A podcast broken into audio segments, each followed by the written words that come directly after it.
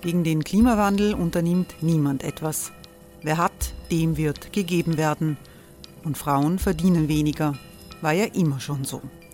Man ärgert sich und macht weiter. Was aber, wenn nicht? Wir haben eine Idee. Die Falter Arena macht die Bühne frei für Menschen und Projekte, die das Land verändern. Mein Name ist Eva Konzett. Ich leite das Politikressort im Falter. Und am Sonntag, den 26. Mai, veranstalten wir im Wiener Stadtsaal die nächste Falter Arena. Mit dabei unter anderem der ehemalige Politiker und Neosänger Matthias Strolz, Theresa Imre von Markter, Sonja Jöchtel von Love Politics oder Kari Ochsner von Ochsner Wärmepumpen. Machen statt jammern. Wir schauen uns an, wie das funktionieren kann. Kommen auch Sie vorbei. Alle Informationen und Tickets finden Sie unter falter.at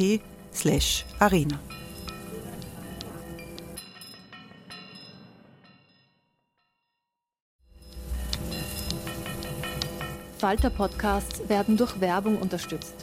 Das hilft bei der Finanzierung unseres journalistischen Angebots.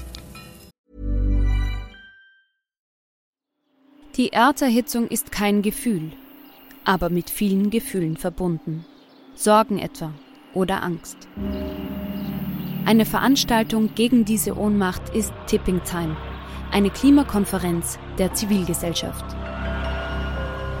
Von 9.5. bis 11.5. findet Tipping Time in Kooperation von Globe Art, Solektiv und Tangente St. Pölten statt und lädt ein zu Diskurs, Diskussionen und Workshops mit namhaften Vortragenden wie Nikolai Schulz und Friederike Otto. Weitere Informationen finden Sie auf www.tangentesanktpölten.at.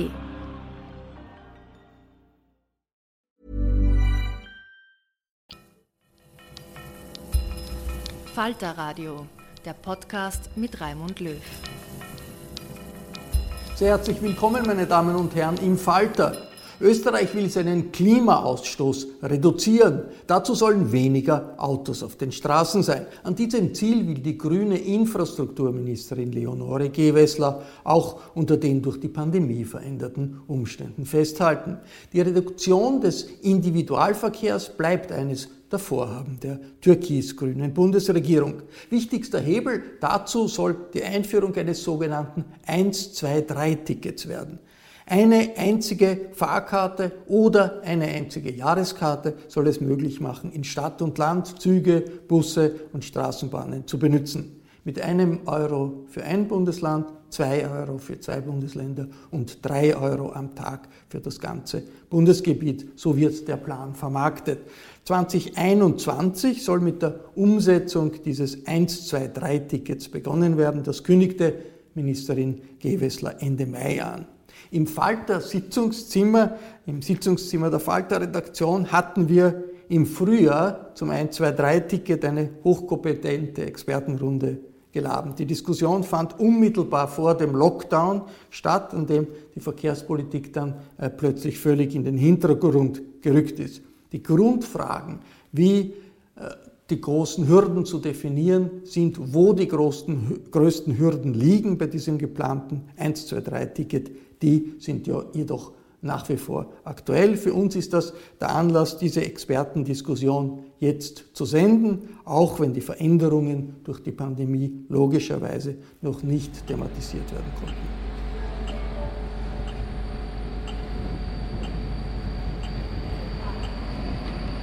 Freue mich, dass Nationalratsabgeordneter Hermann Veratschnik gekommen ist. Hallo. Danke. Herr Veratschnik äh, ist äh, Verkehrssprecher der Grünen im Nationalrat, war viele Jahre im Landtag in Tirol und kennt sich mit den regionalen Problemen äh, im Verkehr sehr gut aus. Ich begrüße die Ökonomin Claudia Kettner. Hallo. Danke. Frau Kettner ist im Wirtschaftsforschungsinstitut tätig. Sie beschäftigt sich mit Energie, mit Klima, mit Verkehr. Ich begrüße Christian Kratzer. Hallo. Hallo, guten Christian Tag. Kratzer vertritt den VCÖ, ist Experten bekannt, Vereins, Verein, äh, Club Österreich. Verkehrsclub Österreich. Und das ist eine Organisation, die für Mobilität eintritt, aber für umweltfreundliche äh, Mobilität und die oft recht kritisch sich äußert zur offiziellen äh, Verkehrspolitik in Österreich. Und ich freue mich, dass von der Tageszeitung die Presse Josef Urschitz gekommen ist. Hallo. Grüß Gott. Herr Urschitz ist einer der führenden Wirtschaftsredakteure Österreichs, Wirtschaftskolumnist in der Presse. Und ich freue mich, dass Eva Konzett hier ist. Hallo. Hallo. Eva Konzett ist Falterredakteurin, hat in einer der letzten Nummern eine ausführliche Reportage über die Zukunft oder doch nicht die Zukunft des Autos geschrieben. Dieses Ticket, 123-Ticket, ist das in Wirklichkeit eine Kriegserklärung ans Auto? Kann man das so sagen? Man kann nur etwas angreifen, was einen Wert hat. Und das Auto hat einen sehr hohen, vor allem ideellen Wert, war immer das Symbol für Freiheit, ähm, für die Unabhängigkeit des Individuums. Es war auf der anderen Seite natürlich ähm, ein Ausdruck des Erfolgs ähm, der Industrie, also die Automobilindustrie, die in den Nachkriegsjahrzehnten für ganz Europa ganz wichtig war, die maßgeblich am Wirtschaftswunder Europa beteiligt war oder dafür gesorgt hat. Das Auto ist also eine Erfolgsgeschichte, aber sie hat einen, diese Erfolgsgeschichte hat einen entscheidenden Makel. Das Auto ist auch ein Klimakiller. Da können wir zusehends nicht mehr daran vorbeisehen und es hätte keine Regierung darauf gar keine Antwort geben können. Sie hat jetzt das 123-Ticket einmal vorausgeschickt. Wir werden schauen, ob es denn tatsächlich diese Effekte bringen wird, die man sich wünscht. Äh, Herr Abgeordneter Veratschnik, warum ist das, steht das so im Zentrum? Wenn ich es richtig verstehe, als Laie heißt das ja nur, es wird der Fahrschein irgendwie, äh, wird ein anderer Fahrschein sein, der ist dann mehr äh, gültig äh, äh, für mehr Bereiche als bisher es ist nicht ein Projekt, das sehr viel neu zu bauen oder zu investieren oder sonst was. Das Fahr die Fahrscheinverwaltung wird anders, wenn's, wenn das funktioniert. 1, 2, 3 Ticket. Warum ist das so zentral für die Grünen? Also für die Grünen und für die Bundesregierung ist das 1, 2, 3 Ticket äh, ein, ein, ein Quantensprung in der Entwicklung des öffentlichen Verkehrs. Wenn wir uns anschauen, die Situation, 600.000 Pendlerinnen pendeln täglich nach Wien. Und äh, wir haben da nochmal die Unterscheidung zwischen Norden, Westen und Süden, aber auf jeden Fall gerade im Süden äh, haben wir derzeit einen Bahnanteil von 20 Prozent. Wir werden dann später noch zum Thema Ausbau des öffentlichen Verkehrs kommen, aber das ist ein zentraler Punkt, dass man durch das 123-Ticket einen Anreiz, einen starken Anreiz schafft, barrierefrei öffentlichen Verkehr zu nutzen, nämlich Bus und Bahn. Also das ist nicht nur ein neuer Vorschein, sondern es zeigen auch die Bundesländertickets, die es ja bereits schon in einigen Bundesländern gibt. Und da ist es aus meiner äh, aus meinem Heimatland Tirol ist das äh, Tirol-Ticket eine Erfolgsgeschichte. Wir haben von 2017 bis 2020 jetzt einen Zuwachs an Stammkundinnen durch diese Ticketreform von 45 Prozent. Da sind schon viele Leute öffentlich unterwegs, 135.000 Stammkundinnen.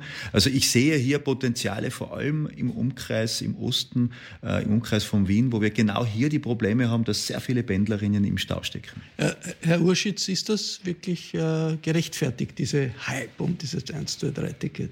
Ich halte das 1-2-3-Ticket für ein, ein politisches Ziel, das, das sehr gut und richtig ist. Ich zweifle nur, ob es sich so wie gewünscht umsetzen lässt. Äh, wir haben, wir haben solche Modelle ja schon in den Ballungszentren, wo sie wirklich hervorragend funktionieren, in Wien, in, in, in, in Vorarlberg, in Tirol und so weiter.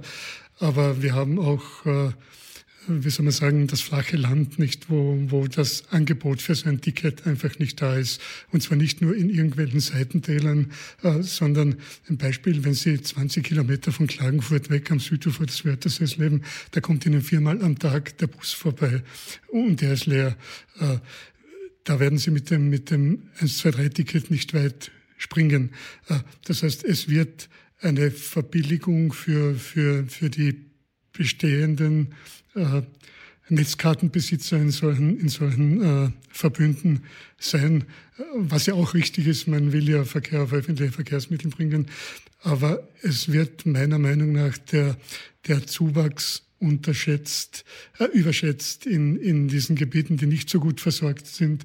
Und es werden die Kosten unterschätzt für den Ausbau dieser Gebiete, weil ich komme in dünn besiedelten Gebieten mit einem Ausbau des Busnetzes nicht voran, weil ob der Bus viermal am Tag fährt oder achtmal am Tag fährt, ist relativ egal. Äh, das ist einfach kein Angebot. Äh, da muss ich dann alle diese Sammeltaxisysteme, die sich ja überall entwickeln, auch hineinbringen. Und da bin ich mir nicht sicher, äh, ob da noch die Kosten in einem vernünftigen in einer vernünftigen Relation zum Aufwand stehen. Äh, Claudia Gettner, warum, wo, wo, ist wirklich das Potenzial? Weil man wird ja nicht mehr Busse schaffen oder jetzt mehr Zugsverbindungen schaffen, wenn man ein neues Ticket hat. Also es ist derzeit wirklich schwierig einzuschätzen. Also man muss wirklich sagen, es ist ein sehr wichtiger Punkt, der angesprochen worden ist. Es geht nicht nur um den Preis, es geht auch darum, dass die Infrastruktur verfügbar ist und das in einer guten Qualität. Also nur über eine Verbilligung des Tickets wird man nicht den großen Umstieg bewegen können. Aber der ÖV-Ausbau ist wirklich ein ganz ein zentraler Punkt, wenn wir davon reden, dass wir Österreich klimaneutral machen wollen. Also da müssen wir wirklich schauen, dass wir viel verlagern in den öffentlichen Verkehr und da ist Preis natürlich eine Komponente. Aber es ist eben genauso wichtig, die Netze auszubauen und eben genau dort auch auszubauen, wo die Gebiete relativ dünn besiedelt sind. Und da geht es auch wirklich darum, ähm, wie können wir Mikro-ÖV-Lösungen, also Sammeltaxis etc., wirklich in einer guten Qualität bereitstellen, damit es auch in diesen Gebieten in Anspruch genommen wird. Ich bin Laie. Innovation kommt durch Konkurrenz unter anderem. Was bleibt da von der Konkurrenz, wenn man mit dem gleichen Ticket alles benutzen kann, was man will? Wird eigentlich der Faktor der Konkurrenz dadurch reduziert?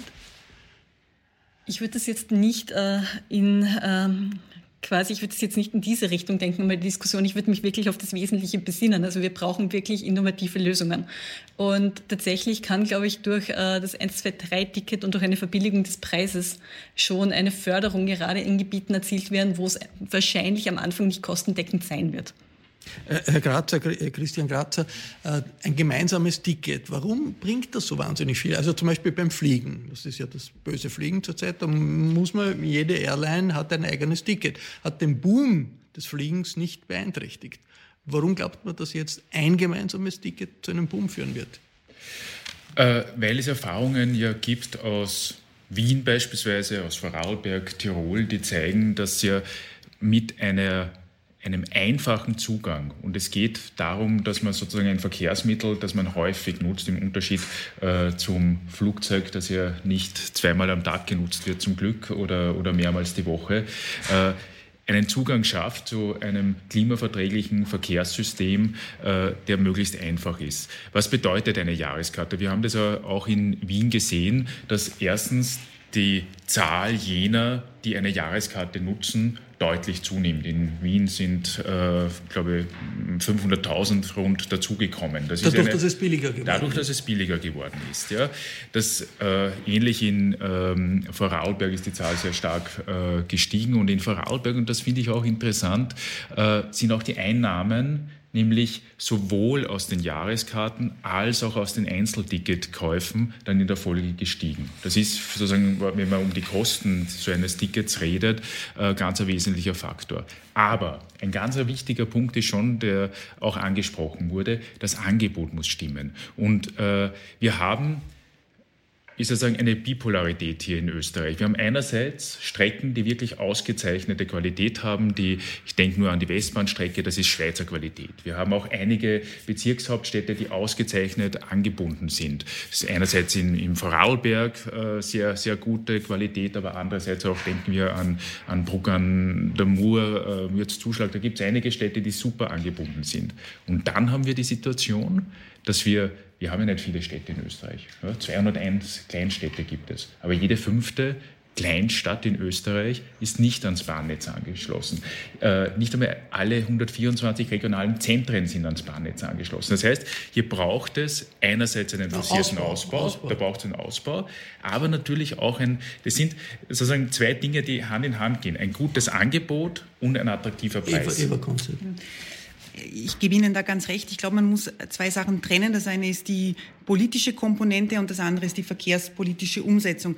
Die politische Komponente des 1, 2, 3 Tickets war besonders für die Grünen ähm, ausschlaggebend, weil es war die konkrete Maßnahme, die Sie im Regierungsprogramm untergebracht haben. Es war das 123-Ticket auf der einen Seite eingängig und einfach zu erklären. Es war die immer noch sehr nebulöse ökosoziale Steuerreform, von der man nicht genau weiß, wie sie aussehen wird. Die kann man dem Wähler nicht verkaufen. Das ist die politische Ebene des 123-Tickets. Man hat aber das aber ein bisschen verkauft als eine Maßnahme, die jetzt bald umgesetzt wird. Weil man muss ja eigentlich nur die Ticketpreise reduzieren. Das ist vollkommen falsch. Es wird erst in vielen, vielen Jahren kommen, meiner Meinung nach. Und wenn man jetzt immer das Beispiel Vorarlberg heranzieht, wo das sehr, sehr gut funktioniert, ich habe mich damit eingehend beschäftigt. Vorarlberg hat drei große Vorteile. Das erste ist, ich brauche nur eine Achse. Das ist Bludens-Bregenz im Rheintal, wenn man sich das wenn sich Vorarlberg vorstellt als langgezogenes Bundesland. Nicht so ein riesiges Bundesland. Genau. Nicht? Und ich kann diese eine Achse mit, ähm, mit, mit, mit Busverbindungen in den Tälern ähm, anbinden. Wir haben einen Streckenausbau und wir haben vor allem, und das ist, glaube ich, entscheidend, der politische Wille war da und der war parteiübergreifend bis hin zur FPÖ. Ganz, also das war Konsens in Vorarlberg, öffentlicher Verkehr wird massiv ausgebaut. Das sehe ich auf Bundesebene so nicht. Warum diese lange Wartezeit? Das ist, niemand weiß, wann das genau kommen wird. Wenn es eine Frage der Organisation ist, kann man nicht sagen, mit politischem Willen, man bringt alle zusammen und dann in einem halben Jahr hat man das. Also wo ich widersprechen, wo ich widersprechen muss, ist, dass äh, das Österreich-Ticket mehrere Jahre äh, brauchen wird. Äh, das wird so nicht sein und es ist aber auch nicht möglich, in einem halben Jahr äh, dieses Ticket aufzustellen. Es gibt in Österreich ähm, sieben Verkehrsverbünde, über sieben Brücken musst du gehen mit, einer, mit einem guten Angebot natürlich auch für die Verkehrsverbünde. Die haben auch alle eigene Vermarktungskonzepte, eigene Produkte. Also das wird eine große Herausforderung. Deshalb bin ich überzeugt, dass die Österreich-Karte, das Österreich-Ticket, so glaube ich, der erste Schritt sein wird, sogar bevor noch andere Bundesländer-Tickets kommen. Ähm, und da kann dieses Österreich-Ticket schon ein starker Anreiz sein. Und ich gebe Ihnen nochmal äh, anhand von, von drei Zahlen ein Beispiel, wo man das Ganze verdeutlicht, Herr Uschitz, dass das schon ein Anreizmodell sein kann. Äh, derzeit in Niederösterreich, wenn ich von Wien nach Gensandorf eine Jahreskarte buche, dann zahle ich dafür im Jahr 1070, 80 Euro. Wenn ich von Bruck an der Leiter nach Wien pendle, dann sind es 1300 Euro im Jahr streckenbezogen nur für meinen Arbeitsweg diese Strecke. Drittes Beispiel St. Pölten 1600 Euro mit Kernzone Wien. Mit einem Ticket, das ungefähr in dem Segment der drei Euro liegt, 1090 Euro wie derzeit äh, vorgestellt und im Regierungsübereinkommen drinnen, dann gibt es jetzt die Möglichkeit, nicht mehr auf dieser Strecke den öffentlichen Verkehr zu nutzen, sondern ich habe jetzt die Möglichkeit, in ganz Österreich mit dieser Karte zu fahren. Das ist, das ist ein unglaublicher Mehrwert. Äh, ich bin selbst Österreich-Kartenbesitzer der ÖBB. Ich habe vollständige Möglichkeit, Bus und Bahn zu nutzen. Das ist ein Mehrwert, wo ich weiß, und da gebe ich allen recht am Tisch, dass es natürlich als 1, 2, 3 eine vierte Säule braucht. Und die vierte Säule ist der Ausbau des öffentlichen Verkehrs. Das ist eine unglaubliche Herkulesaufgabe, wo wir mehr öffentlichen Verkehr brauchen.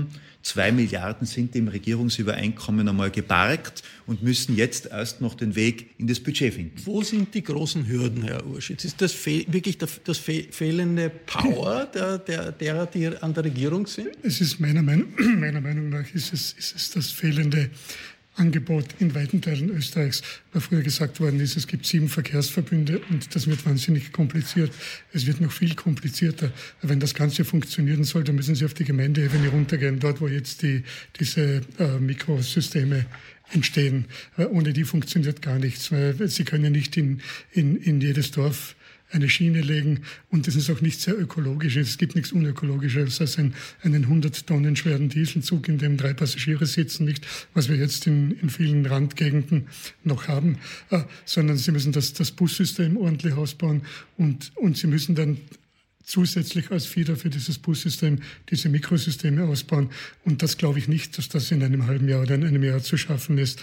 Äh, und am, am Beginn, wenn ich nur das bestehende Netz habe, dann wird es für sehr viele äh, Leute eine Verbilligung geben. Es wird auch Anreize geben, im Umkreis dieser bestehenden Verkehrsverbünde äh, zusätzlich umzusteigen, Wien, Niederösterreicher und so weiter. Aber, aber es wird in diesen in diesen großen Gebieten, in denen ich keine vernünftige Versorgung mit öffentlichen Verkehrsmitteln habe, äh, wird das halt vorläufig äh, nicht funktionieren. Da werde ich große Ausgaben haben, aber keinen großen Umstieg. Herr Veratschnik, Sie sagen, es wird nicht Jahre dauern. Wovon gehen Sie aus? Von welchem Zeitraum? Wann wird es dem, geben? Mit dem Österreich-Ticket gehe ich davon aus, dass man, ähm, nachdem jetzt äh, die Gruppe tagt, äh, diese Grundlagen zu erarbeiten, was das auch finanziell bedeutet, wo hier es Bundesmittel auch braucht für dieses Österreich-Ticket, gehe ich davon aus, äh, mit, mit Anfang 2022. Äh, es wird sogar also angestrebt 2021. Es wird sogar angestrebt 2021, irgendwie da aus Tiroler Erfahrung. Ja. Und ich habe da auch mitverhandelt am Tiroler Tisch das, das Ticket in Tirol und weiß, was es bedeutet, diese Verwanderungseffekte, die Verkehrsverbünde da mit ins Boot zu bringen. Wir wollen hier die Hand ausstrecken, mit allen am Tisch verhandeln und das Dreier-Ticket gehe ich davon aus, mit äh, 21, 22 spätestens, latest äh, wird es am Markt sein äh, und, und, und auch neues Angebot schaffen. Äh, und richtig nochmal zur Frage, die letzte Meile, Herr Urschitz, Sie haben es angesprochen, ist ganz wichtig. Diese letzte Meile, da werden wir nicht überall äh, einen Linienbusverkehr hinschicken, sondern da braucht es, wie der VCÖ auch richtig, ähm, glaube ich, in seinen Publikationen immer wieder andeutet, äh, da braucht es Mikroverkehre, da braucht es Carsharing, da braucht es in Zukunft, wird es da auch noch Individualverkehr geben, da braucht man eine gute Anbindung von Park and Ride. nicht abgeschafft. Äh, der Park, Park and Ride, da wird es Autoverkehr geben, die Schnittstellen sind das Wichtige. Wie? Die Schnittstellen zu schaffen und da ist auch das Thema Park and Ride ganz ein wichtiger Bereich. Und natürlich ist es wichtig, äh, dass man im Grunde genommen Autoverkehr, Verkehrsfahrten schon reduziert. Wir haben bitte in Österreich 1,3 Millionen Zweitautos. Das sind teilweise notwendig, weil es äh, diese Strukturen eben auch nicht gibt vom, vom öffentlichen Verkehr, aber weil es die Angebote auch nicht Claudia Kettner, die Kosten, die immer wieder angesprochen werden. Woher kommen die großen Kosten? Die, warum wird es so teuer? Fragt man sich, weil es werden keine neuen äh, Zug, Zuglinien, keine Hochgeschwindigkeitszüge oder sonst etwas gebaut. Das, da kann man sich vorstellen, wenn wir jetzt drei Hochgeschwindigkeitszüge haben, das ist teuer. Aber warum wird das so teuer? Wie gesagt, zu den Kosten gibt es erst wirklich sehr vorsichtige Schätzungen. Also die WU zum Beispiel geschätzt mit, äh, ich glaube, einer Milliarde in dieser Größenordnung. Äh, tatsächlich ähm, ist es für mich schwer abzuschätzen, was wirklich der Effekt sein wird. Das hängt davon ab, wie viele Leute tatsächlich dieses Ticket in Anspruch nehmen werden, etc. Also ich finde zum jetzigen Zeitpunkt. Wer, wer, hat höhere, wer wird höhere Kosten haben? Wer muss zahlen? Ähm, prinzipiell ist es so, dass es natürlich darum geht, dass ähm, die Verkehrsverbünde ihren Kostenausfall ersetzt bekommen. Äh, schlussendlich. Weil es billiger wird, ist ein Kostenausfall. Das genau. ist der Grund. Okay.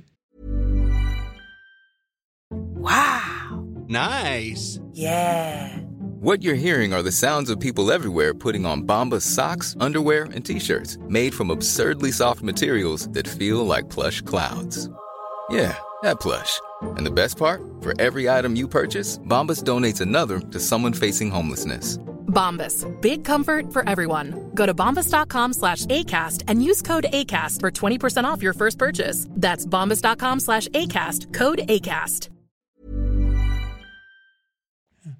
Ist, ist das eine echte Belastung für die, für die, für die Unternehmen, für die Busunternehmen, Zugsunternehmen, die, die, der da zu erwarten ist? Natürlich, natürlich. Es sind ja so viele verschiedene Betreiber, die man da an einen Tisch bringen muss. Es, äh, es gibt keine zentrale Stelle noch nicht, die das dann koordinieren wird. Ähm, das sind zum Beispiel zwei Aspekte, die mich nicht ganz so optimistisch, optimistisch sein lassen wie Sie. Ich wäre es gern. Und das zweite große Problem oder die zweite große Frage ist nicht, wie viel Kosten wird es verursachen, sondern wer wird diese Kosten bezahlen und wo wird dieses Geld herkommen. Das heißt, das wird eine Frage sein, die dann bei den Budgetverhandlungen geklärt werden wird. Und da sprechen dann nicht nur die Grünen mit, sondern auch ein Finanzminister Blümel und der ist von der anderen Partei.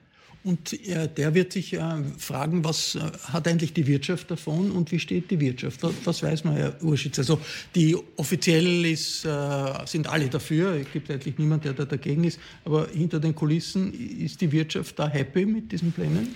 Ich glaub, Auch wenn man ist, weiß, dass es was kosten ich glaub, wird? Gerade beim, beim Personenverkehr wird die Wirtschaft nicht viel dagegen haben, wenn da, wenn da herumverlagert wird. Das Ganze wird, wie schon angesprochen, eine Budgetfrage sein. Das wird die Frage sein, wer bezahlt das? Natürlich werden das die Steuerzahler bezahlen und natürlich ist das, ist das äh, eine, korrekt und, und, und richtig, wenn man ein politisches Ziel hat und, und verlagern will.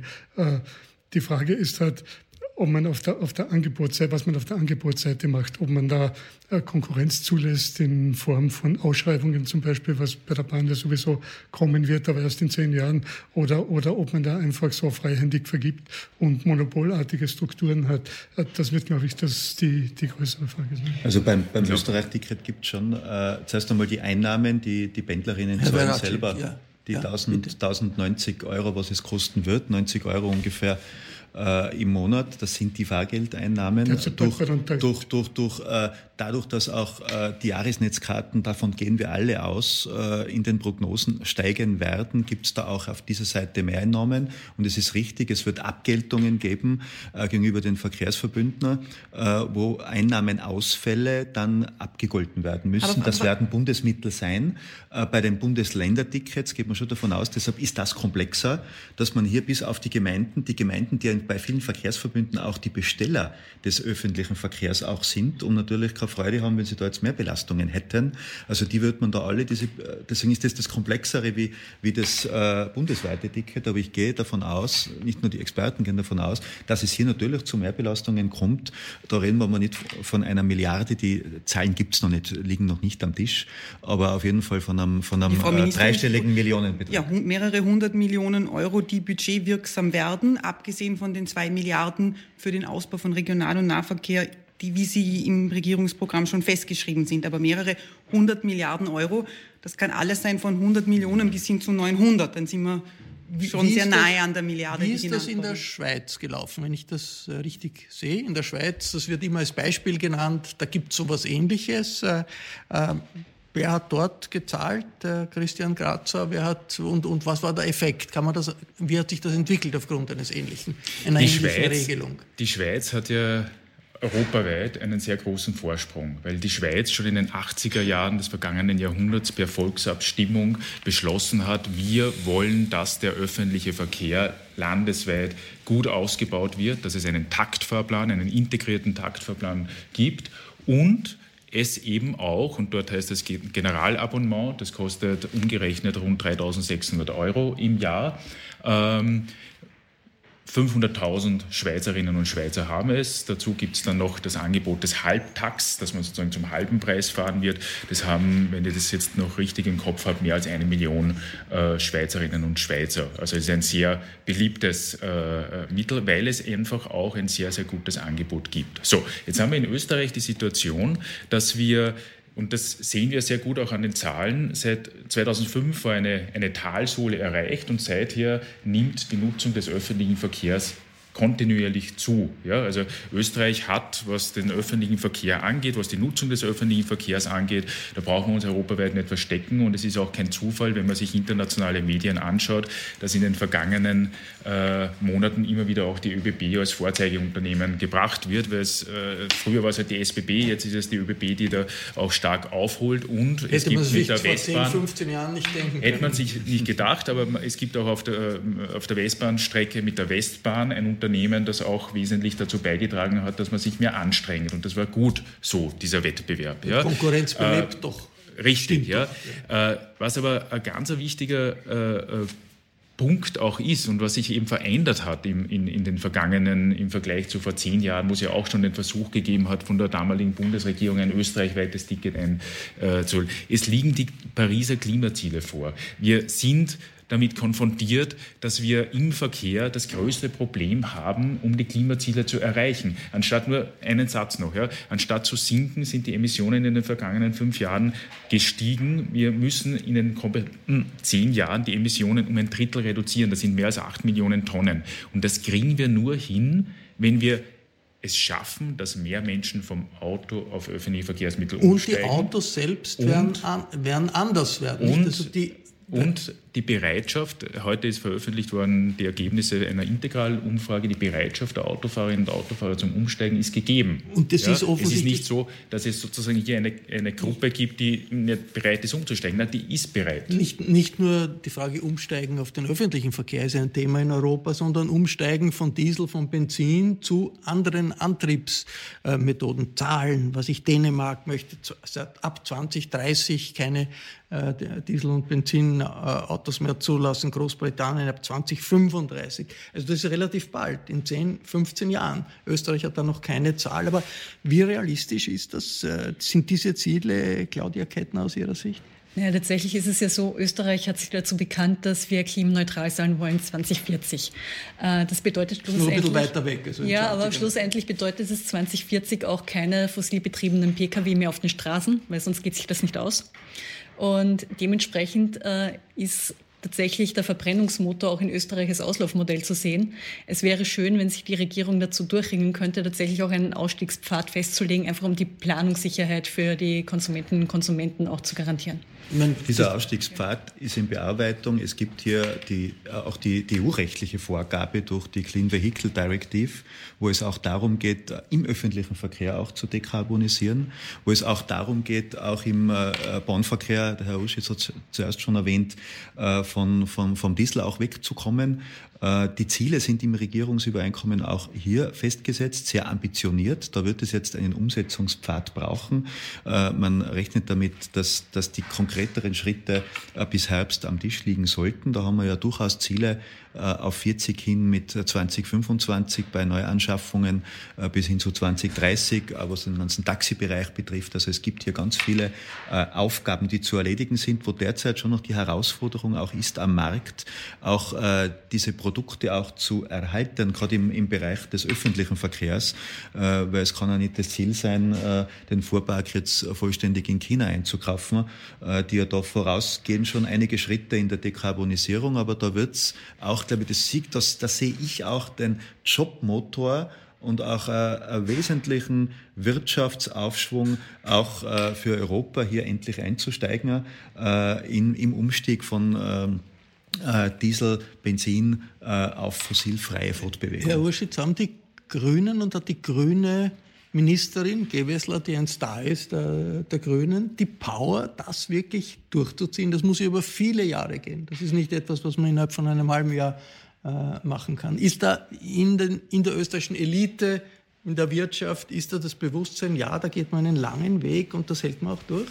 Ich glaube nicht, pardon, dass das an der österreichischen Elite hängen wird. Ich meine, das ist ein internationaler Trend und diese Dekarbonisierung des Pkw-Verkehrs, die wird sich irgendwann ganz von selbst auch ergeben, allein schon durch die, durch die CO2-Vorgaben, die es jetzt gibt. Es fangen jetzt ja alle an. Es ist schon richtig, sie haben ein Jahrzehnt verschlafen, aber, aber jetzt fangen ja alle damit an, es bleibt ihnen gar nichts übrig. Also ich glaube, ob die österreichische Elite da jetzt äh, äh, mit Eifer dahinter ist oder mit weniger Eifer, äh, das, das, darauf es nicht ankommen.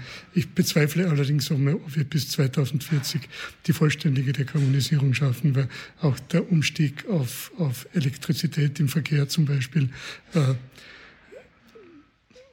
bedingt ja vorläufig einmal noch den Einsatz von, von fossilen Erzeugungskapazitäten. Wir haben ja die, die nicht fossilen Erzeugungskapazitäten nicht und wir werden sie in den nächsten zehn Jahren auch nicht haben. Aber, aber das Ziel ist gut und, und das ist ein internationaler Trend und das wird einfach passieren, nehme ich an. Nicht? Dafür, dass das Auto, das Benzinauto ein Auslaufmodell ist, wie Sie sagen, äh, sind relativ viele Leute mit solchen Auslaufmodellen äh, unterwegs und auch viele Arbeitsplätze hängen, hängen dran. Genau, darauf wollte ich hinaus. Ähm, wir brauchen auch von der Politik ganz klare eine ganz klare Vorgangsweise für die Wirtschaft. Wir haben das Ziel 2014 klimaneutral, aber wir wissen nicht, wie wir da hinkommen sollen. Die Wirtschaft muss und soll sich umstellen. Wir haben eine hochinnovative Wirtschaft in Österreich. Wir haben 210.000 Arbeitsplätze, die an der Automobilzulieferindustrie hängen. Diese Automobilzulieferindustrie hängt wiederum an der deutschen Autoindustrie. Und die deutsche Autoindustrie hat sich noch nicht ganz klar entschieden, wo sie hin will. Es wird sich aber ähm, in den nächsten Jahren entscheiden müssen. Wir haben auf der einen Seite China, das ganz auf den Elektromotor setzt. Wir haben auf der anderen Seite die USA, die sehr auf ähm, technologiegetriebene Formen ähm, setzt, also ähm, Automotiv, äh, fahrerloses Fahren. Und da muss sich die Automobilindustrie entscheiden, in welche Richtung sie gehen wird wollen, und das sage nicht nur ich, ähm, weil das Problem ist, wenn sie das nicht tut, dann wird sie selbst zum Zulieferer verkommen und das hätte große wirtschaftliche Folgen auch für, nicht glaub, nur für Österreich, sondern für Europa. Ich glaube, das ist ein ganz wichtiger Punkt, den Sie da ansprechen, äh, weil Österreich hat ja auf vielen Bereichen eine sehr innovative äh, Industrie, ja, die Autozuliefererindustrie. Wir haben eine Schienenbahnindustrie, die am Weltmarkt mitwirkt. Wir stellen Fahrräder her. Wenn Österreich geschickt ist, wir haben kluge Startups, äh, wenn Österreich geschickt ist, positioniert man sich global als das, Unternehmen, als das Land, das das Kompetenzzentrum für klimaverträgliche Mobilität ist.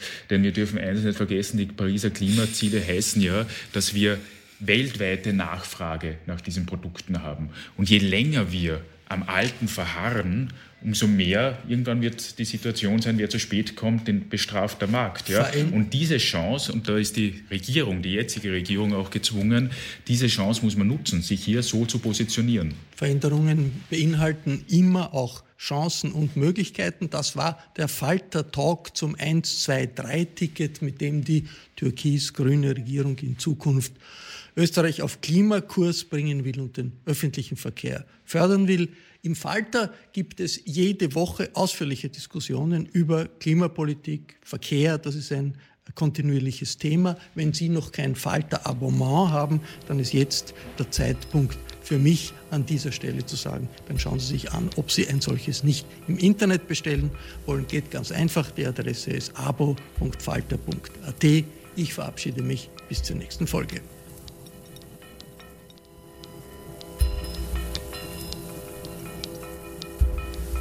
Sie hörten das Falterradio, den Podcast mit Raimund Löw.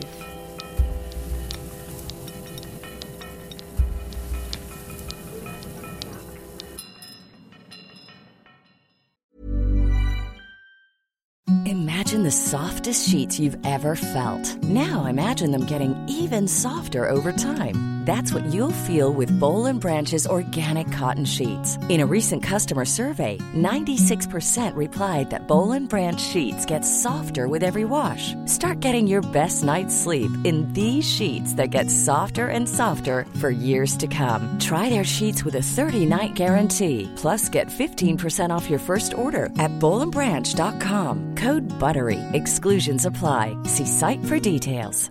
Normally, being a little extra might be a bit much, but not when it comes to healthcare. That's why United Healthcare's Health Protector Guard fixed indemnity insurance plans, underwritten by Golden Rule Insurance Company, supplement your primary plan so you manage out of pocket costs. Learn more at uh1.com.